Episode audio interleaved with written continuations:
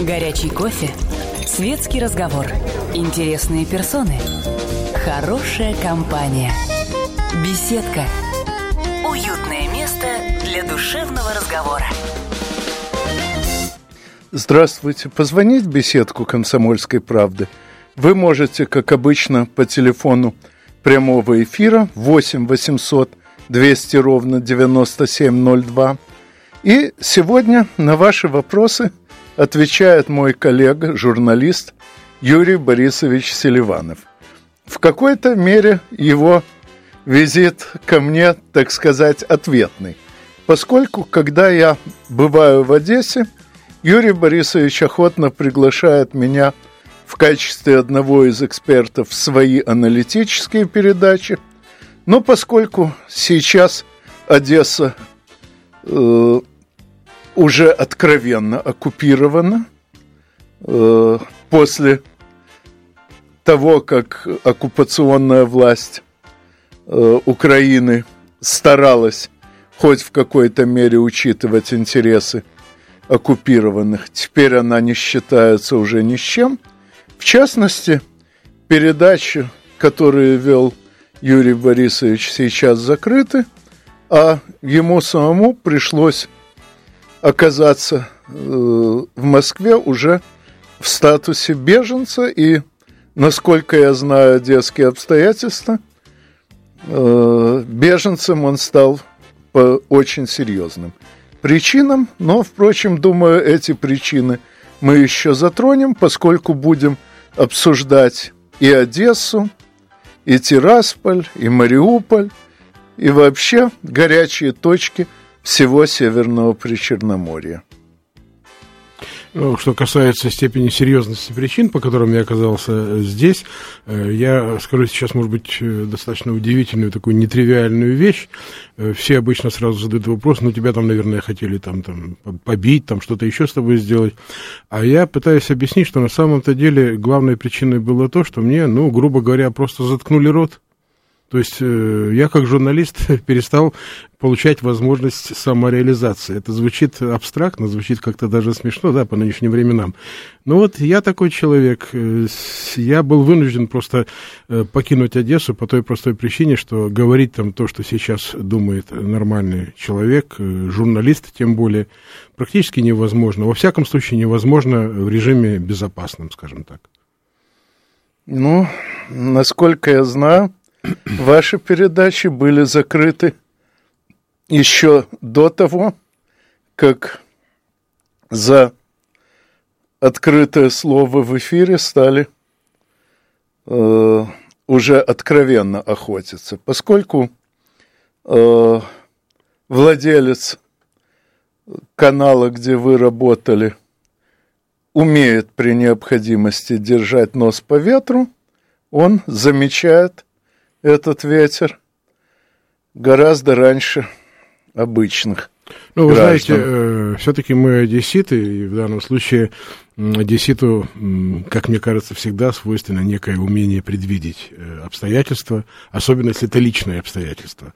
Э, в данном случае я, конечно же, почувствовал, что ветер очень сильно изменился, изменился э, в неблагоприятную вообще для журналистики сторону, и в частности для меня, потому что, ну, чего греха таить, те программы, которые выходили на телеканале Академия, они были достаточно острыми.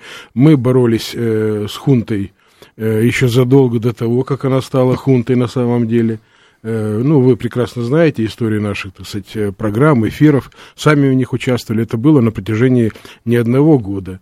Поэтому, соответственно, когда э, уже в Киеве произошли эти события, это было в феврале месяце, мне э, был звонок, так сказать, я понимаю, собственно, моих руководителей, и даже э, в этой ситуации у меня не поднимается, как говорится, рука придавлять к ним претензии, потому что, ну, никто, грубо говоря, не хочет получить по голове причем в физическом смысле, в прямом смысле слова.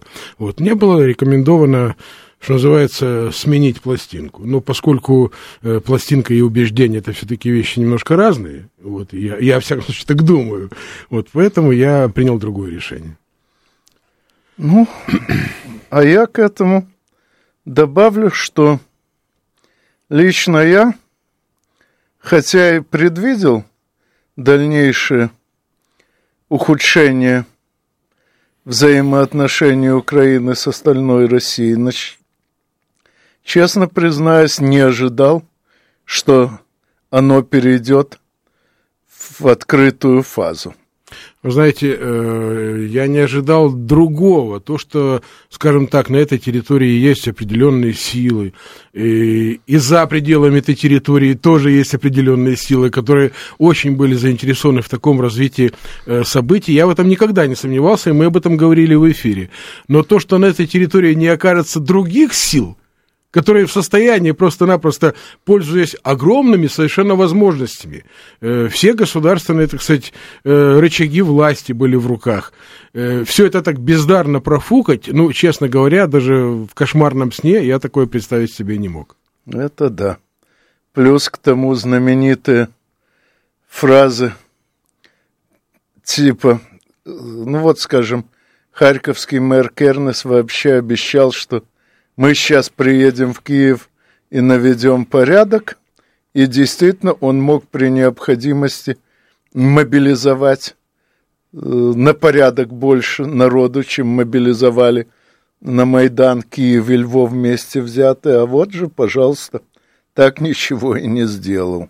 Да, и тот же президент Украины, в общем-то, он до сих пор на самом деле сохраняет свою легитимность, э, Виктор Янукович, когда он был вынужден в силу таких роковых обстоятельств покинуть город Киев, свою резиденцию, он убыл на восток Украины, и э, было какое-то время, несколько минут буквально, вот ощущение, что он там может закрепиться, что все-таки это Восток, что там он может призвать определенные э, группы людей в свою поддержку, но дело-то в том, и мы не будем это скрывать, что сама эта вот прежняя, так сказать, украинская власть, при всей ее легитимности, она ну, мне извините, я буду прямым текстом говорить, настолько оттолкнула от себя людей, настолько отвратно себя вела, что, видимо, у него даже и, собственно, особой надежды не было на то, что он сможет мобилизовать Восток уже после этого переворота в поддержку законной власти. Вот поэтому так все и получилось.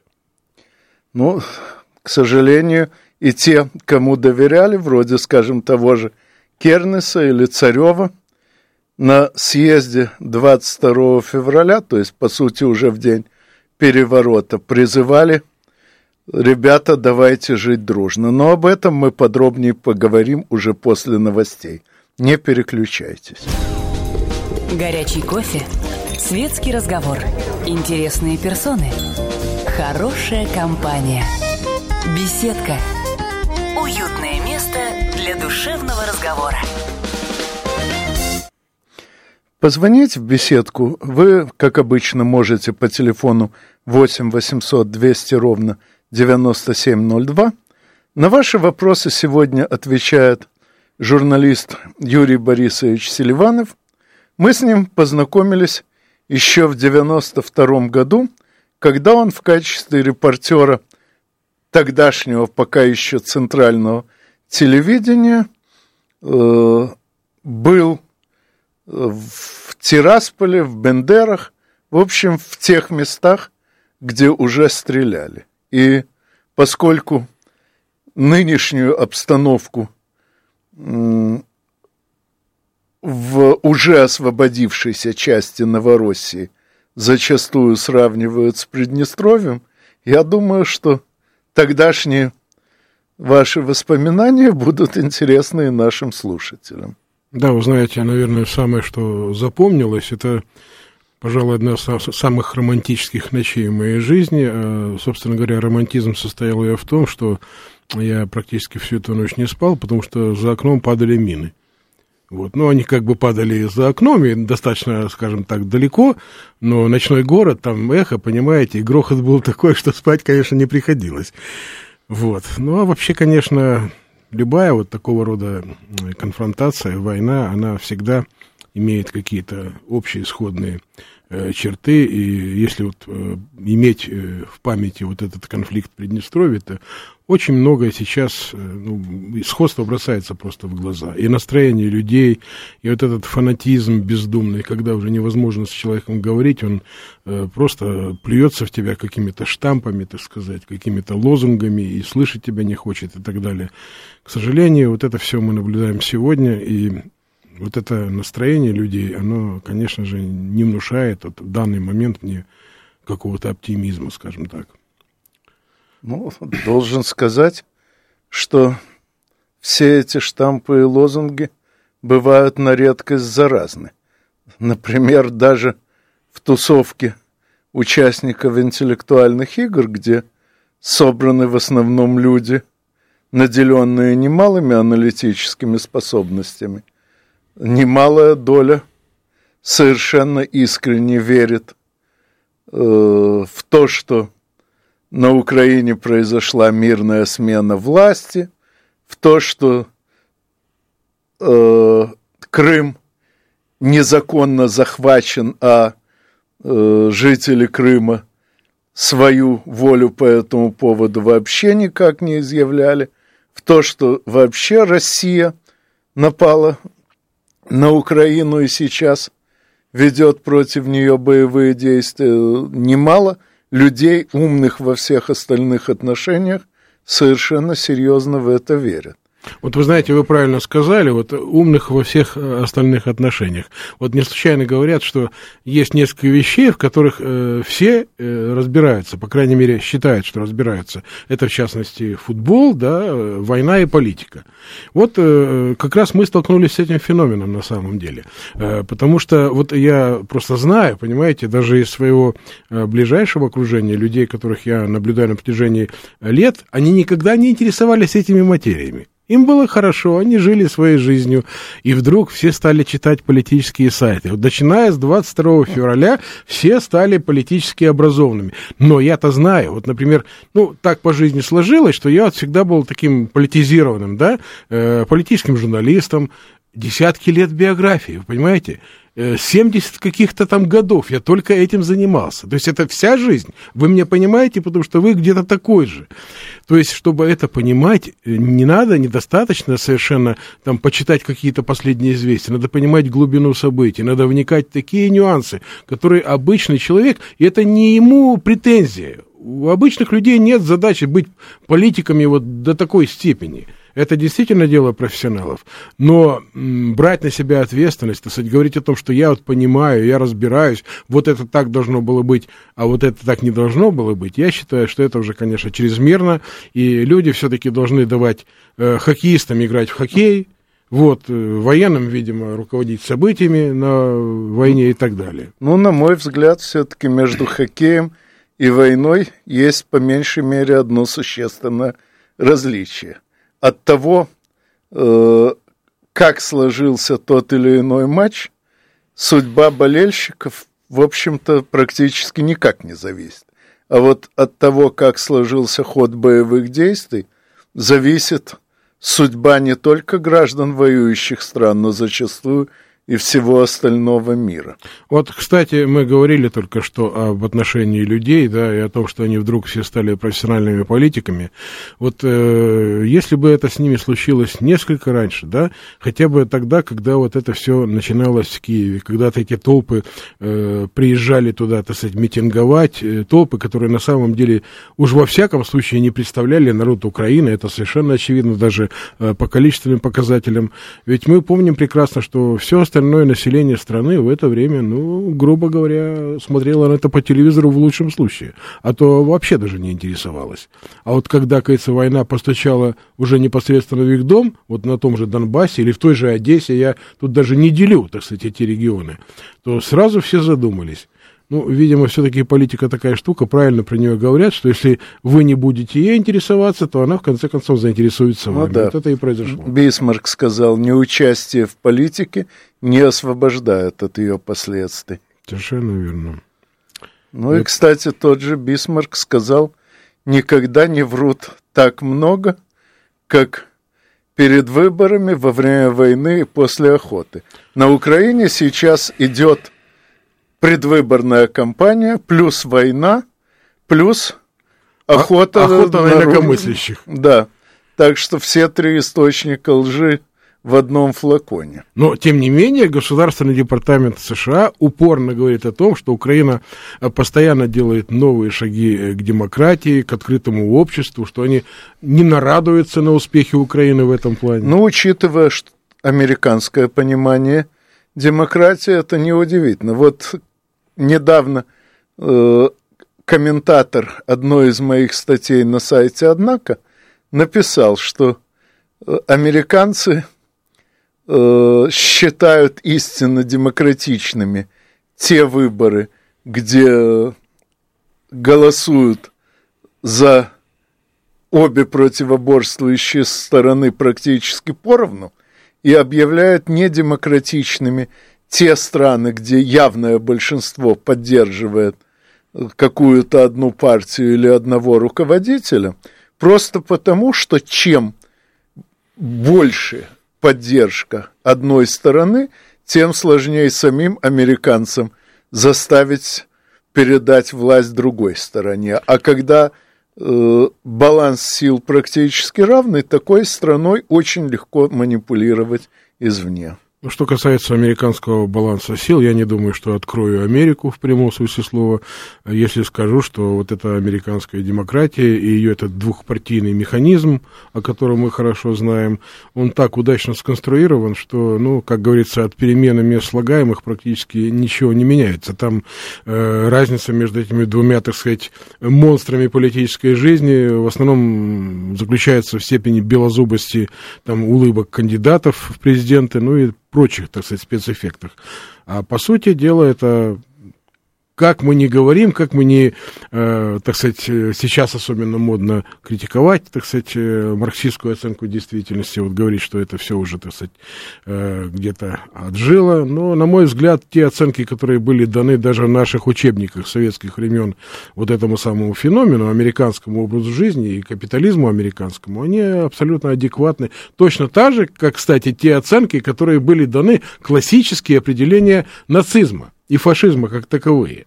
Вот я буквально вот смотрю на те же события на Украине, хотя, конечно, не имеют свою специфику в сравнении с нацистской Германией 30-х годов, но тем не менее вот эти все клише, которые тогда использовались для определения этого нацистского феномена, как действительно открытой диктатуры самой крупной буржуазии в период обострения социально-экономического кризиса, вот как бы это суть этой формулировки, это все сейчас видно невооруженным но глазом. Но так, учитывая, что тогда галицкие нацисты были подручными у немецких, естественно, они э, усвоили те уроки, а сейчас, когда именно галицкие нацисты объявлены образцом для подражания, подражают прежде всего тому, что они позаимствовали у немцев. Кстати, да. э, знаменитый Дмитрий Донцов, э, русский автор – и один из главных сочинителей э, украинской нацистской литературы. Он, в общем, очень много вполне открыто списывал у Гитлера. И это ни тогда никого не смущало, ни сейчас. Ну, а подробнее мы поговорим о нынешнем украинском нацизме после новостей. Не переключайтесь. Горячий кофе, светский разговор, интересные персоны, хорошая компания, беседка, уютное место для душевного разговора. Позвонить в беседку вы можете по телефону прямого эфира 8 800 200 ровно 9702. На ваши вопросы сегодня отвечает журналист Юрий Борисович Селиванов – Перед э, новостями мы говорили о галицких нацистах, но пока шли новости, вспомнили, что в войну немецких нацистов поддерживали не только галицкие, но и многие другие. В частности, э, в нашей Одесской области это были в основном нацисты румынские, которые сейчас тоже активизировались и хотят снова поглотить и Бессарабию, то есть пространство между реками Днестр и Пруд, и Транснистрию, а в Транснистрии основные города это наша с Юрием Борисовичем Одесса и Тирасполь, откуда он вел фронтовые репортажи в 92 году, и есть опасения, что вот-вот последует очередная серия этих фронтовых репортажей. Вы знаете, то, что вот этот э, фактор, о котором вы упомянули, э, фактор э, ближнего приграничия, скажем так, в частности, это не только касается, кстати, Румынии, если говорить об Украине, это и ряд других государств, которые с очень большим интересом присматриваются к развитию событий на Украине, имея в виду свои собственные интересы. Вот. А что касается румын и их, так сказать, вот амбиций в отношении южного так сказать, нашего региона, то, конечно же, просто не все это знают. Я хотел бы об этом напомнить, что во время Второй мировой войны вся эта территория, включая Одесскую область, э, Молдавию, э, Николаевскую область, э, Адольф Гитлер, фюрер, так сказать, Третьего рейха, подарил фактически своему союзнику, маршалу Антонеску, лидеру Румынии тогдашней фашистской, вот, э, и полностью отдал на откуп э, румынам, собственно, эту территорию. Чем они воспользовались, ну, в самом, надо сказать, безобразном плане, э, потому что за время их господства, это вот практически три года, оккупация была этих краев, там были уничтожены, уничтожены физически сотни тысяч наших сограждан.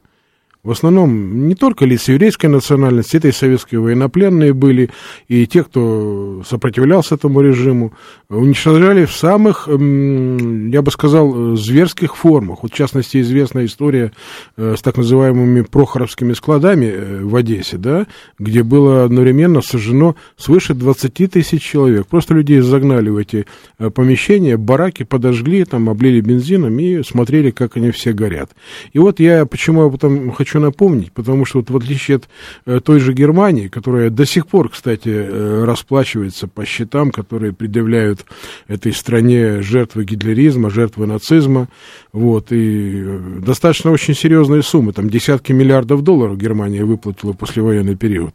Румыния, она как-то вот так вот, знаете, умудрилась ничего никому не заплатить, хотя на самом деле объем претензий только вот по Одессе, только по Одесской области за румынскую оккупацию тоже может быть исчислен сотнями миллионов и даже миллиардов долларов. Ну так тут румыны должны благодарить Михаила Каролевича фон Гогенцоллерн-Зигмаринен, э, который был королем тогда.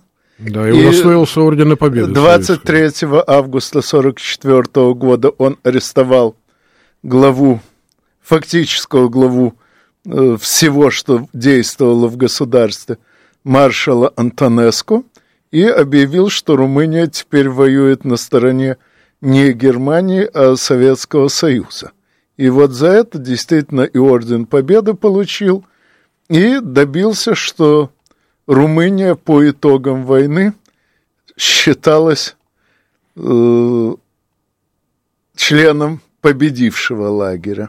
Вы знаете, я был в Румынии э, не так давно, э, общался с тамошними политиками, я могу вам сказать совершенно э, определенно, что они по-своему люди достаточно тоже скажем так, не глупые, понимающие ситуацию, и они очень внимательно отслеживают вот то развитие событий, которое происходит за пределами их границ, тех границ, которые румынские политики в основной своей массе никогда не считали и не будут считать окончательными границами э, Великой Румынии. Так они, собственно говоря, считают, называют свою страну и видят ее далеко-далеко простирающейся за э, линии нынешних государственных границ, в частности, на территории Украины. И уж поверьте мне, вот от этих э, бесед я вынес четкое совершенно ощущение, что как только такая возможность представится, они повторят этот восточный поход еще раз и без всяких, как говорится, э, сомнений и дрожи в голосе. Да, собственно говоря, я могу сослаться на авторитет э, нынешнего президента э, Румынии Трояна Бесеску, который, собственно говоря, так прямо и сказал не так давно, что э, если ему представится такая возможность, то он с удовольствием отдаст приказ румынским войскам снова пересечь реку Прут. Надо сказать, что в румынской э, политике очень многие ругают Бесеску за его внутриполитическую активность, но я что-то не слышал, чтобы кто-то упрекал его внешнеполитические взгляды и действия. Так что, по-видимому, это мнение не только Бесеску, но и большей части тех кто в Румынии делает политику. Просто так сложилось, что э, вот на протяжении последних лет э, румынская власть больше все-таки занималась не проблемами украинской территории, а э, проблемами э, соседней Молдовы, которую они вообще называют официально вторым румынским государством и желают, чтобы оно, в общем-то, воссоединилось с первым, полностью растворившись в нем. Поэтому они занимались, так сказать, этим регионом, сейчас продолжают им активно заниматься, и это в любом случае случае первый этап их экспансии. Но, кстати, должен сказать, что, судя по двум оккупациям Бессарабии с 18 года по 40 и с 41 по 44 румыны, хотя и объявляют жителей пространства между Днестром и Прутом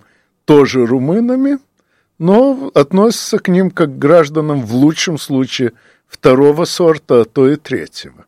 Вы знаете, вот это э, знаете вы, это знаю я, потому что мы в тех краях, в общем-то, жили, общались с людьми, которые все это непосредственно еще застали и, и видели, как действительно вот эти, так сказать, хозяева запрудские обращались с местным населением, которое для них было чем-то вроде скота. Но дело в том, что вот в условиях современной этой массовой оболванивающей пропаганды, которая в Молдове тоже имеет место быть, и тех властей, которые там, по сути, прорумынские полностью э, руководят, э, тамошняя молодежь сейчас ничего этого не знает, и они думают, на наоборот, что это э, так сказать, великолепная совершенно так сказать, э, перспектива, европейская для них и так далее и тому подобное. Поэтому тут немножко другая психологическая ситуация. Ну, что касается европейской перспективы, то помнится, как еще в 82 году, когда я там был в качестве туриста, они очень гордились тем, что Будапешт, э, Бухарест это второй Париж. Э, ну, не знаю, в Париже я к сожалению, пока не был, но, по крайней мере, даже то, что я знаю о Париже по фотографиям и фильмам, э, дает не так уж много оснований для сравнения его с Бухарестом. Ну, я могу только одно сказать, что если сравнивать Бухарест и Париж, вот такая совершенно необычная, экзотическая, да, пара, э, то, ну, побывав и в том, и в другом городе, могу только сказать, что в Париже все-таки э, представители, так сказать, э, народов Африки, Азии, ну, на порядок больше, чем пока в Бухаресте, по крайней мере. Вот это я отметил точно. Ну, так это пока. Насколько я знаю, сейчас Э, во Франции уже есть немало желающих депортировать местных африканцев, э, если не на родину, то в какие-нибудь другие страны Европейского Союза. Да, это с одной стороны, и поэтому, кстати, этим можно объяснить достаточно мощный рост э, оппозиции французской в лице, в частности, Национального фронта э, Марин Ле Пен. Но сделать то, что вы сейчас озвучили, я думаю, на этом этапе будет достаточно сложно. Уж слишком их там много, скажем так.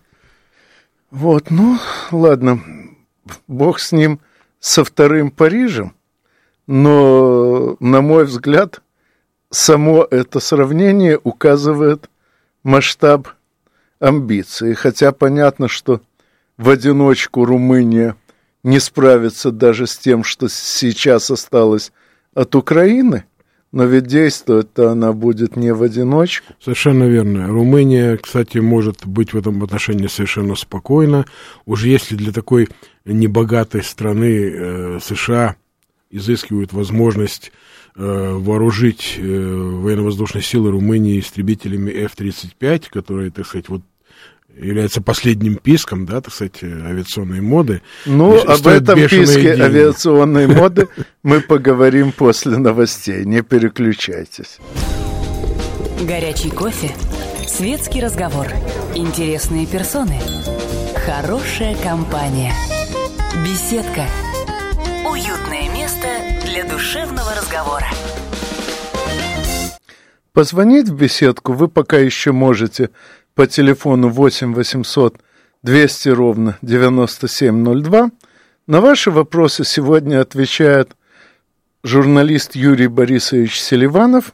И поскольку перед новостями он помянул замечательный американский новейший истребитель F-35, который когда-то задумывался как дешевая версия э, еще более мощного э, F-22, но уже ясно, что не имея и половины боевых возможностей F-22, он будет стоить едва ли не дороже, то, в общем, понятно, что для э, американцев э, нынешний нахрап – это еще и способ замаскировать отсутствие у них реальной экономической и боевой мощи.